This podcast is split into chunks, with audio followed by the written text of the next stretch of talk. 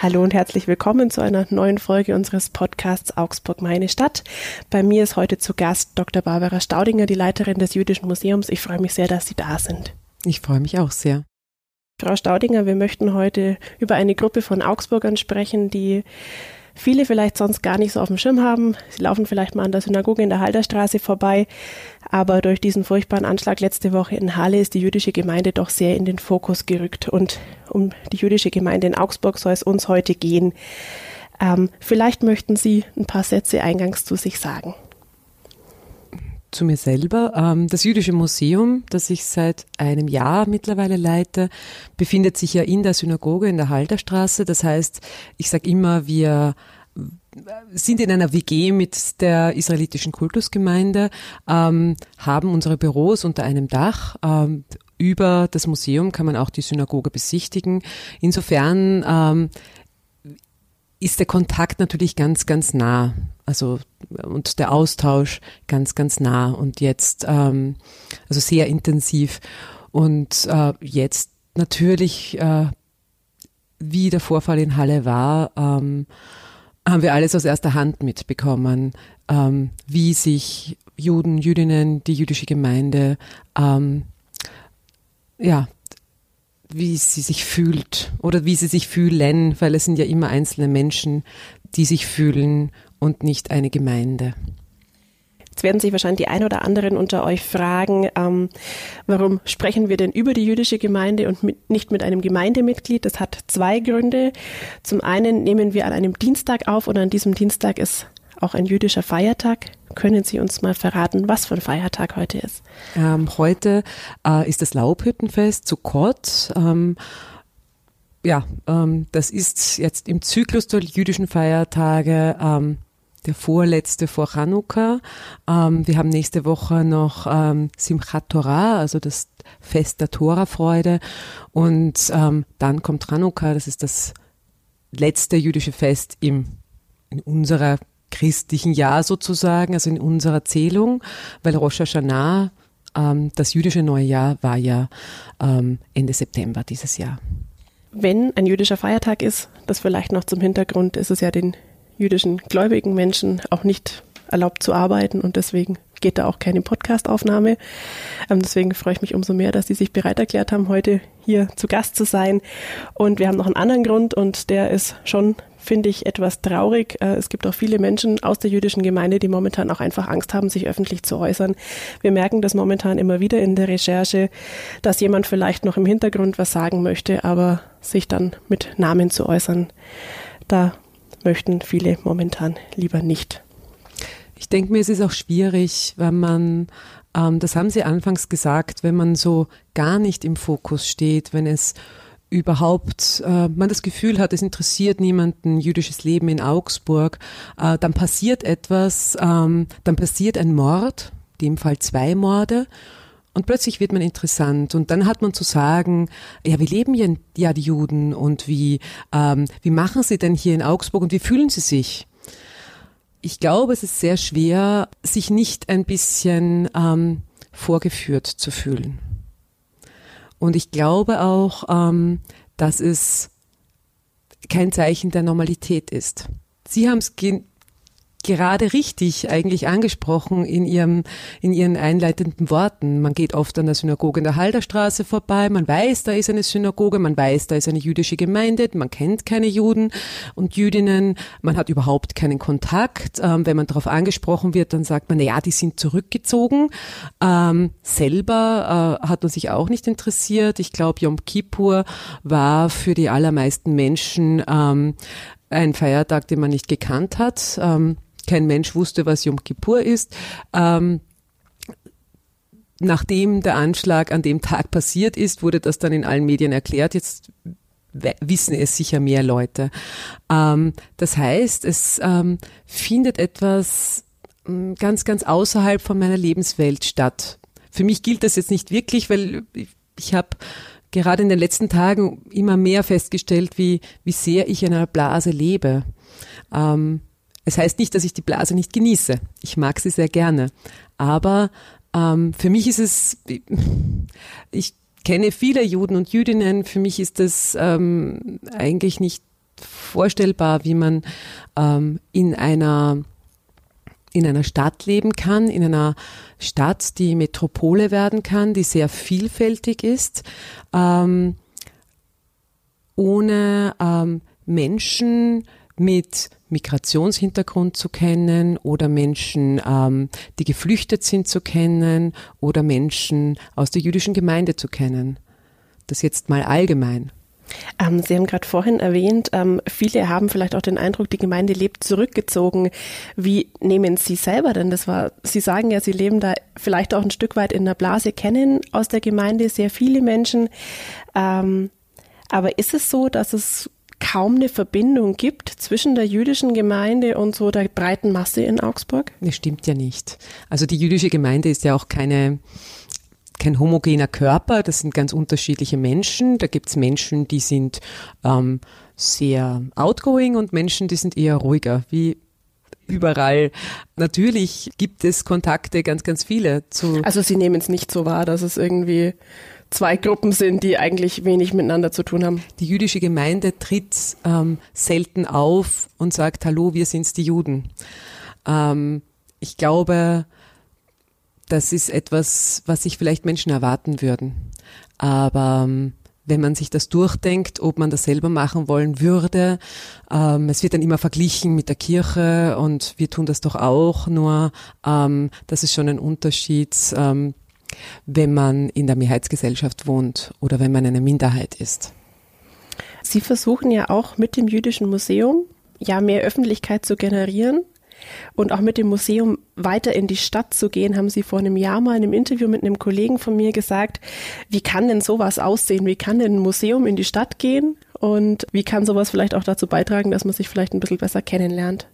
Auch die Menschen, die jetzt vielleicht in ihrem persönlichen Umfeld niemanden jüdischen Glaubens kennen. Naja, ich glaube, ich, man muss mal unterscheiden auf der einen Seite wirklich zwischen einem Museum mhm. und den Aufgaben eines Museums und auf der anderen Seite ähm, zur jüdischen Gemeinde. Ähm, Menschen kennenzulernen ähm, tut man nicht über eine Museumsarbeit, sondern ähm, am Arbeitsplatz, am Spielplatz, im Supermarkt, ähm, wherever. Irgendwo äh, lernt man Menschen kennen, im Verein, beim Sport und so weiter.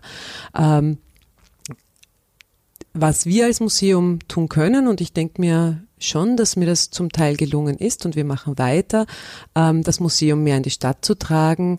Das heißt, ähm, wir haben zum Beispiel im Juli eine große ähm, Performance im öffentlichen Raum gehabt. Wir haben ganz Augsburg bestrahlt bis zum Rathaus mit den Geschichten jüdischer Kinder.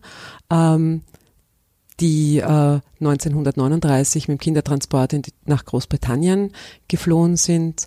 Wir haben ähm, zum Beispiel auch im März diesen Jahres die ersten Augsburger Desintegrationstage veranstaltet, haben Max Czolek und ähm, andere ähm, eingeladen, für drei Tage nach Augsburg zu kommen, mit uns zu diskutieren, auch woanders zu diskutieren, nicht nur im Museum, sondern auch im Kulturhaus Praxas. Wir haben einen Poetry Slam gemacht im Weißen Lamm. Ich denke mir, ähm, die gewohnten Ort eines Museums zu verlassen, ähm, Museum dort so zu begreifen, dass Museum dort ist, wo Museum halt stattfindet. Ich glaube, das aus meiner Sicht trägt das dazu bei, ein Museum in die Stadt zu tragen. Jetzt haben Sie einen ganz spannenden Begriff verwendet, die Desintegration, dass Sie es noch rausbringen. Vielleicht können Sie da dem einen oder anderen noch ein bisschen auf die Sprünge helfen. Was hat es damit auf sich? Max Czolek hat voriges Jahr ein ähm, sehr beachtetes Buch ähm, herausgebracht mit dem Titel Desintegriert euch.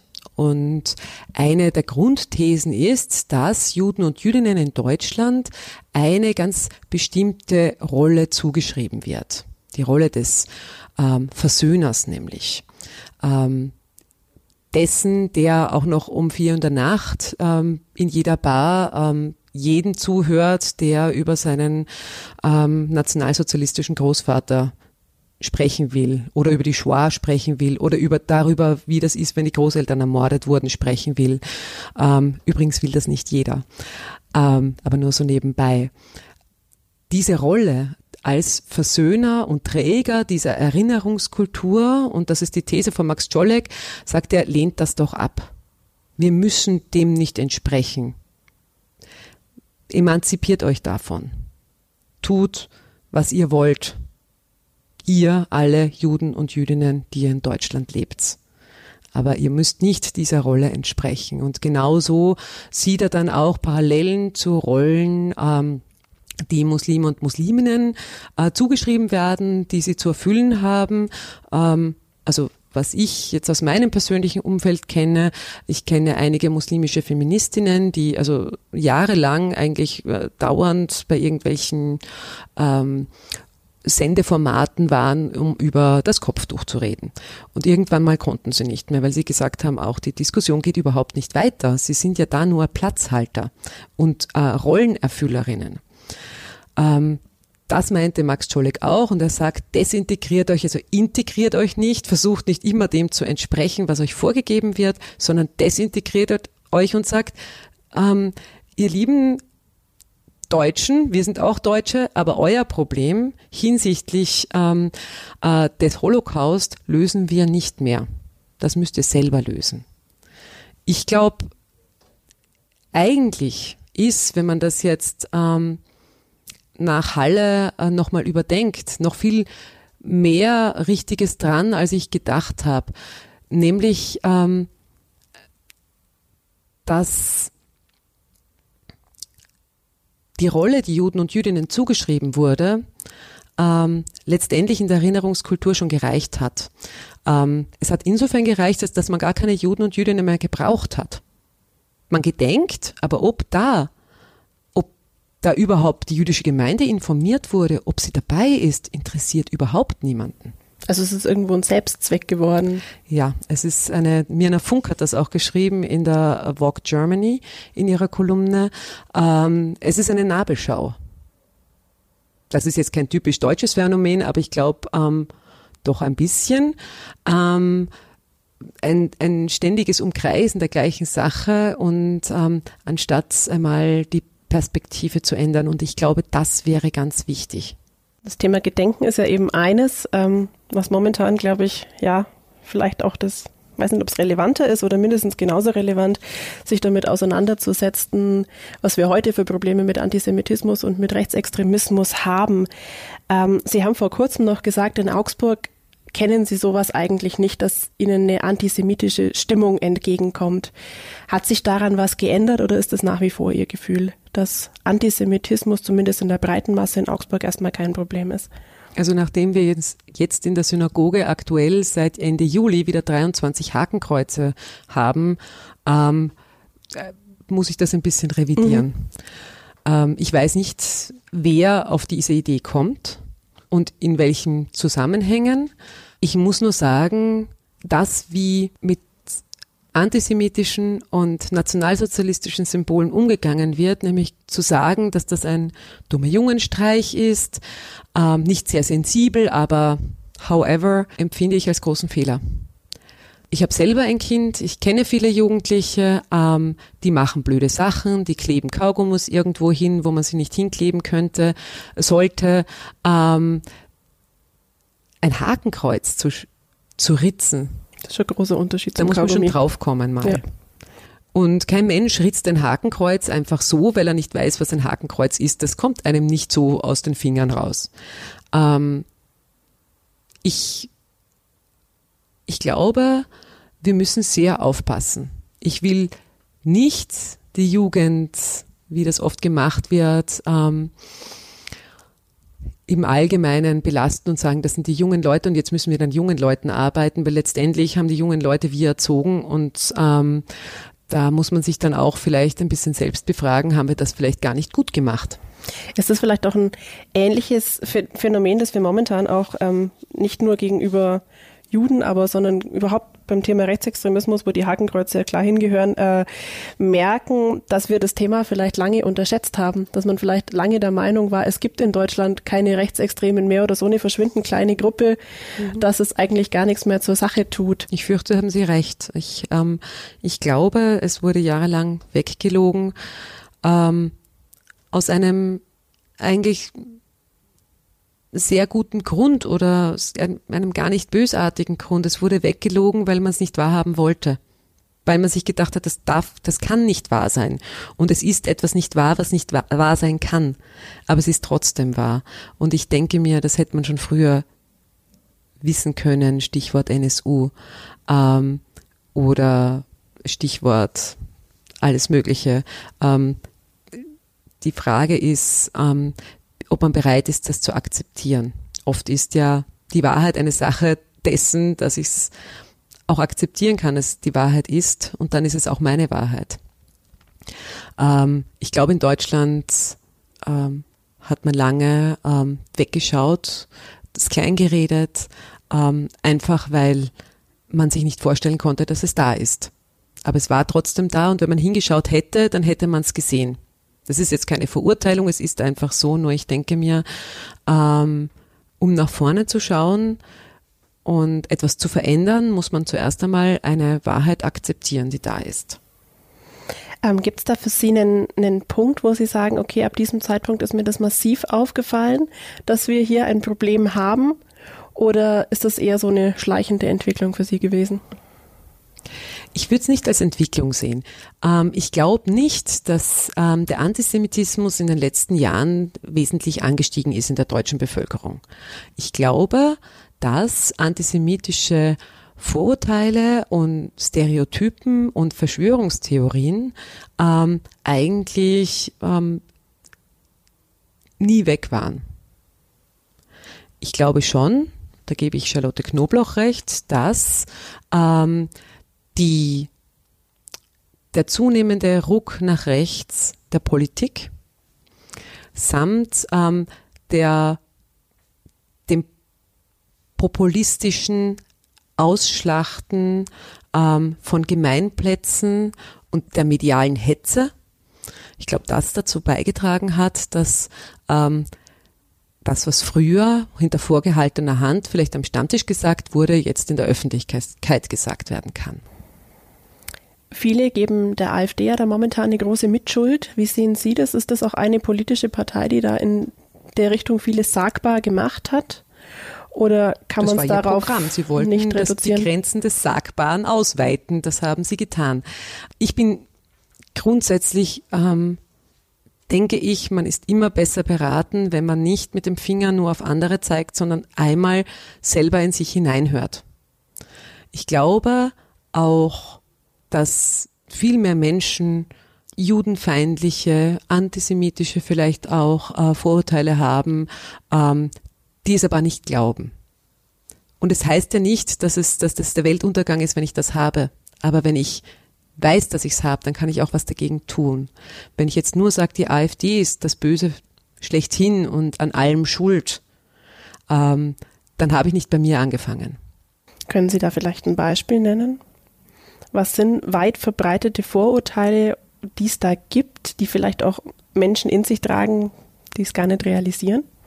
Also ich glaube, also ich höre ja viel zu, ich rede mit vielen Menschen, das ist mein Job, das mache ich auch sehr gerne. Und was ich zum Beispiel ganz oft höre, ist, ähm, man sieht die große Augsburger Synagoge und sagt, na ja, die Juden, die sind ja reich. Nein, es sind nicht alle Juden reich ich glaube und ich weiß auch, dass es teilweise auch in Museen falsch erzählt wird, weil die Erfolgsstories ist etwas, ähm, was man lieber erzählt. Es verkauft sich immer besser, ja. Ähm, als das grandiose Scheitern. Ähm, auf der anderen Seite ist das ein klassisches Vorurteil. Nein, es sind nicht alle Juden reich gewesen. Das ist kann die jüdische Gemeinschaft, äh, die jüdische Gemeinde auch vor 1933 hatte eine ganz ähm, äh, normale Aufteilung ähm, in, den, in die sozialen Schichten. Ähm, also das zum Beispiel. Ich kriege auch oft gesagt, wenn, wenn ich sage, na ja, und ähm, ähm, wegen Finanzierung, äh, Museum, Ausstellung und so weiter, ähm, ich sollte doch in Amerika anrufen. Das wird dann nicht spezifiziert, wo in Amerika. Da ähm, gibt es viele Möglichkeiten, wo man da anrufen könnte, ja. Ja, äh, da würde man mir schon helfen. Da weiß man doch, da ist das Geld, ja. Und ähm, ähm, da wird natürlich so verwiesen auf, ähm, dass Finanzkapital, das jüdische Finanzkapital. Solche, solche Sachen sind sehr weit verbreitet. Das, ähm, äh, ja, bis hin zu ähm, so geheimbündlerischen Vorstellungen, dass äh, die natürlich auch ihren Ursprung haben schon im Mittelalter, nicht? Also die Verschwörungstheorien ähm, sind wirklich sehr sehr alt. Und warum sollten sie schnipp weggehen? Ähm, ich glaube, ähm, das müssen wir uns auch ähm, wirklich vor Augen halten. Ohne empathisch zu sein, geht das sowieso nicht weg. Ich würde gerne nochmal auf die Augsburger Gemeinde zurückkommen und auf das äh, Thema Angst. Sie haben ja vorher gesagt, auch mit Halle ist das jetzt schon nochmal so ein ausschlaggebender Punkt. Ähm, es ist ja auch so, dass doch die Polizeipräsenz größer ist als vor, vor christlichen Kirchen und auch die Kontrollen oft stärker sind. Wie erleben Sie das am Arbeitsplatz und wie erleben Sie das auch in der Gemeinde? Hat sich da in den letzten Tagen und Wochen was getan? Hat sich da was verändert? Oder hat man sich da schon so dran gewöhnt, dass irgendwo Polizei rumsteht? Nein, also in Augsburg ist ja nicht oft Polizei rumgestanden, sondern nur wirklich bei großen Anlässen. Ähm, wenn die Gemeinde, Gemeinde äh, gemeinsam gefeiert hat, ähm, also am Europäischen Tag der jüdischen Kultur, beim November-Pogrom-Gedenken, ähm, also wirklich, wo hunderte Leute kommen. Da ist die Polizeipräsenz schon sehr, sehr stark, aber das ansonsten merkt man das nicht. Ähm, es hat sich ganz viel verändert. Also ähm, am Tag, wie der Anschlag in Halle passiert ist, habe ich eigentlich weiß nicht wie oft mit der Polizei telefoniert. Ähm, inzwischen waren, waren die natürlich auch schon mehrfach da, ähm, was uns allen und der Gemeinde auch klar geworden ist, wenn das Gleiche wie in Halle in Augsburg passiert wäre, wäre es eine Katastrophe gewesen. Wie das heißt, wissen, sie hätten keine so großen Sicherheitsvorkehrungen oder vielleicht einfach keine, keine Tür, die das so stabile aufhält. Tür gehabt. Mhm. Die Tür ist stabil, aber es ist eine Gittertür, durch die mhm. kann man durchschießen. Ähm, es gibt erhebliche Sicherheitsmängel. Es kann natürlich, oder es, es ist mein Wunsch, es kann nicht die, das Ziel sein, zu sagen, ich verbessere die Sicherheitsmaßnahmen für Juden und Jüdinnen in Deutschland und das war's dann. Das Ziel ist woanders. Aber kurzfristig muss man tatsächlich schauen, dass sich die Menschen wieder sicher fühlen. Und das tun sie nicht. Und ich muss ganz ehrlich sagen, ich habe mir ja selber auch überlegt, ähm, okay, ähm, wir gehen ja da alle rein. Ähm, also da geht man momentan schon irgendwo mit einem mulmigen Gefühl ins Büro, oder? Beim Reingehen weniger. Wenn die Polizei, also wenn die Polizeisirene bei unten an der Straße vorbeifährt, dann ähm, da hat es mich tatsächlich dann gerissen. Das passiert ja dann mitten in der Stadt doch relativ häufig, denke ich.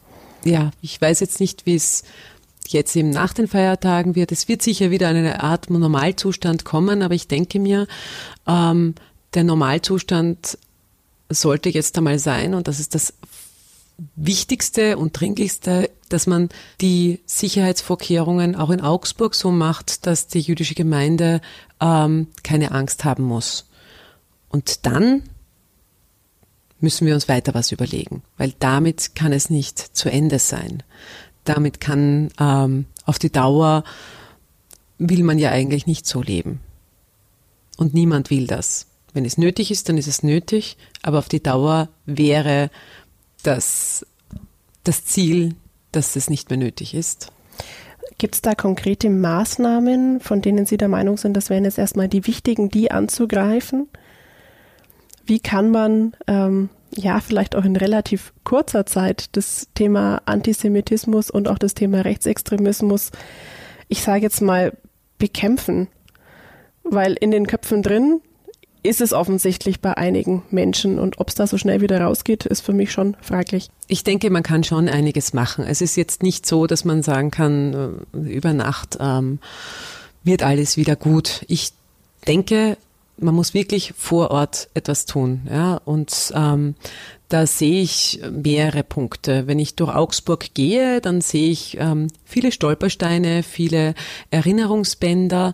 Ich sehe aber auch, dass es immer dort, wo ähm, sich die Forschung der Tätergeschichte nähert, äh, große Aufschreie und Unsicherheiten und Tendenzen gibt, nur die halbe Geschichte erzählen zu wollen. Man gedenkt gerne den Toten, ähm, weil das irgendwie eine zur Erinnerungskultur, auf die Deutschland auch stolz ist, äh, dazugehört.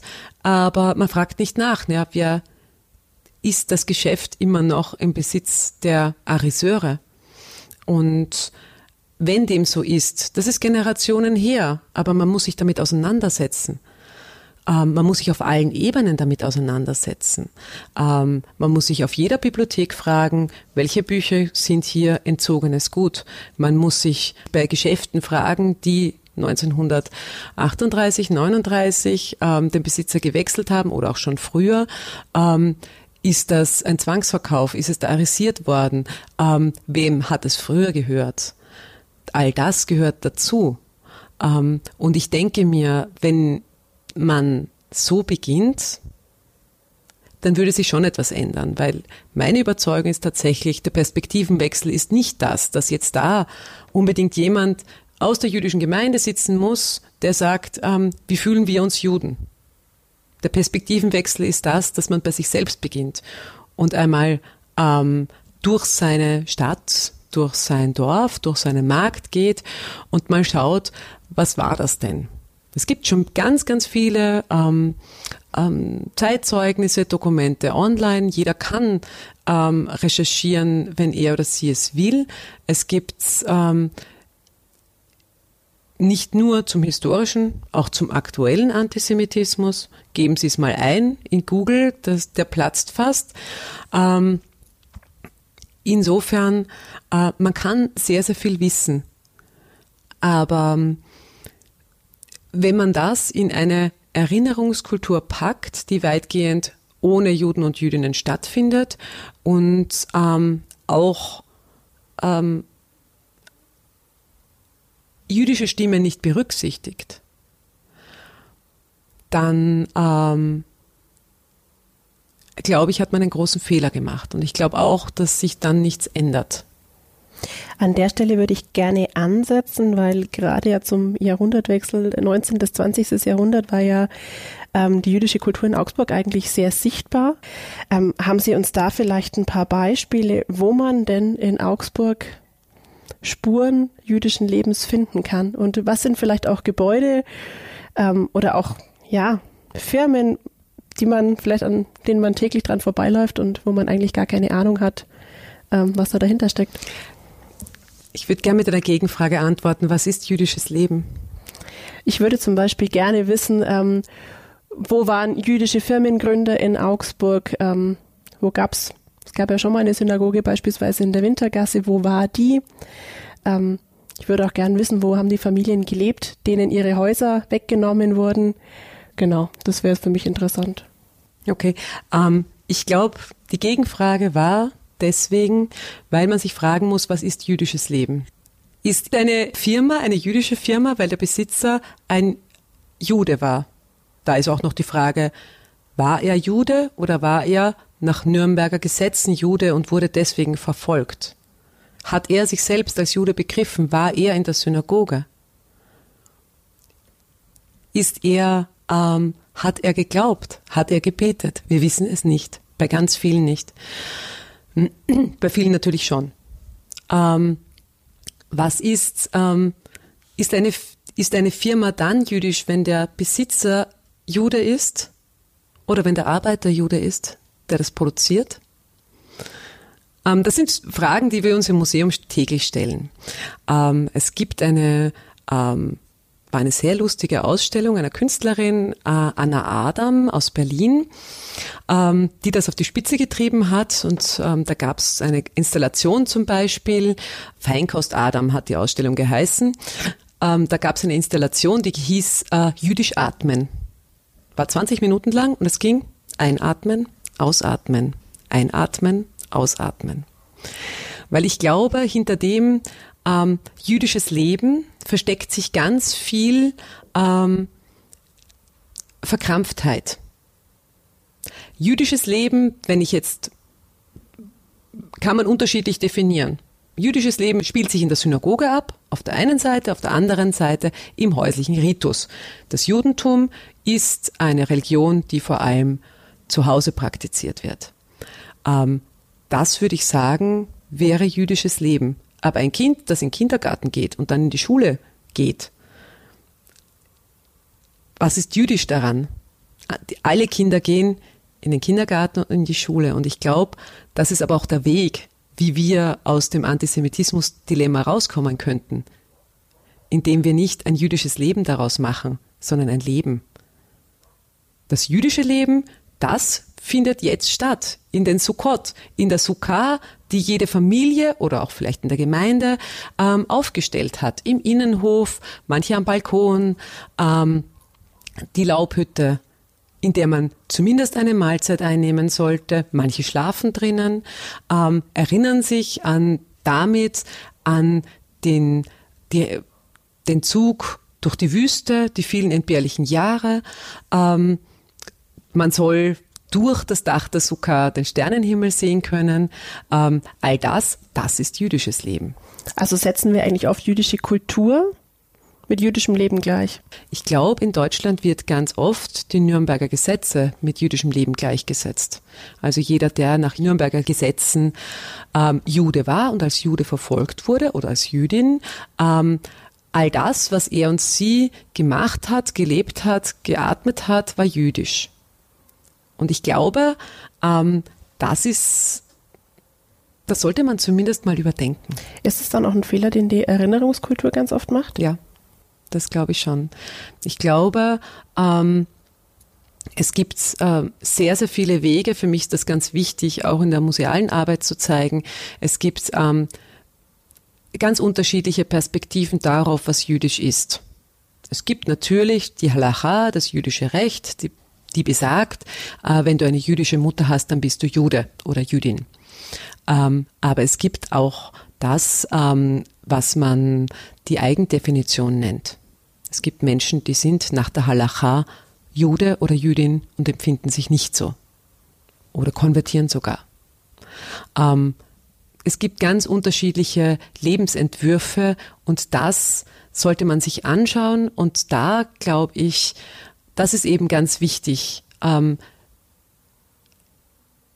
nicht das alles unter jüdisches Leben zu subsumieren, sondern sich zu fragen, ähm, was war das für ein Leben? Ich finde besonders interessant in Augsburg nicht die Stolpersteine, die kenne ich aus ganz vielen Städten. Das finde ich natürlich auch immer interessant, wo Juden und Jüdinnen gelebt haben. Ähm, mir ist auch ganz wichtig die letzten Orte vor der Deportation, die Judenwohnungen, die Judenhäuser, ähm, wo äh, die Familien dann zusammengepfercht wurden und auf die Deportation gewartet haben.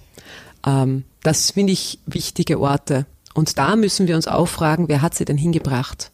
Das waren nicht irgendwelche Nationalsozialisten, die aus Berlin gekommen sind. Das waren Augsburger. Und ähm, das heißt nicht, dass man sich selber geißeln muss, sondern man muss, es muss einem klar sein, was in der Stadtgeschichte eingeschrieben ist.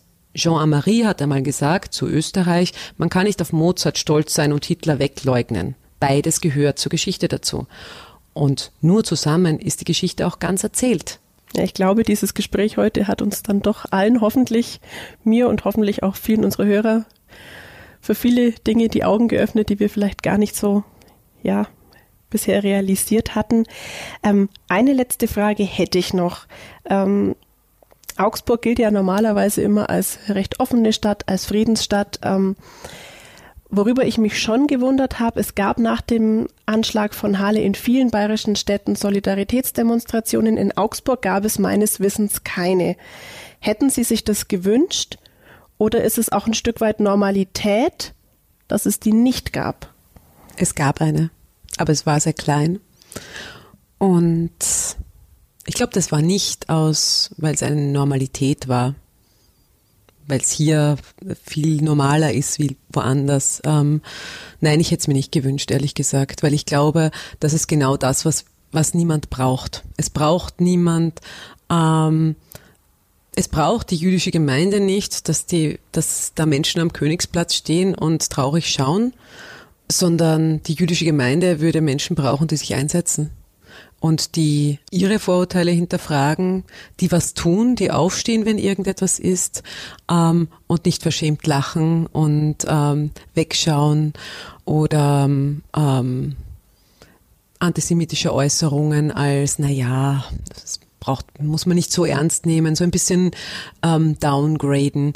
Ähm, ich finde, Gedenkveranstaltungen haben wir genug und werden wir genug haben und das ist nicht etwas, ähm, woran es gemangelt hat. Es hat an was anderem gemangelt. Und insofern, ähm, nein, ich wünsche mir keine weitere Gedenkveranstaltung. Ähm, ich wünsche mir auch keine weitere Gedenkveranstaltung mit Reden von Politikern und Politikerinnen. Ähm, nicht, weil ich die nicht schätze, sondern ähm, weil es das schon so oft gab. Und weil, und ich glaube es ja jedem Einzelnen, sein nie wieder auch, ich würde niemandem unterstellen, dass es ähm, nicht auch ernst gemeint ist. Gesamtgesellschaftlich hat es keinen Effekt, ist dieses nie wieder, als wäre es nicht da. Ich bedanke mich ganz herzlich bei Ihnen für dieses, ja, sehr ehrliche, sehr offene und auch sehr aufschlussreiche Gespräch, denke ich, für den einen oder anderen unter euch Hörern hoffentlich. Ähm, wie immer schickt mir gerne Lob, Anregungen, Kritik per Mail an podcast.augsburger-allgemeine.de. Wir hören uns in zwei Wochen wieder.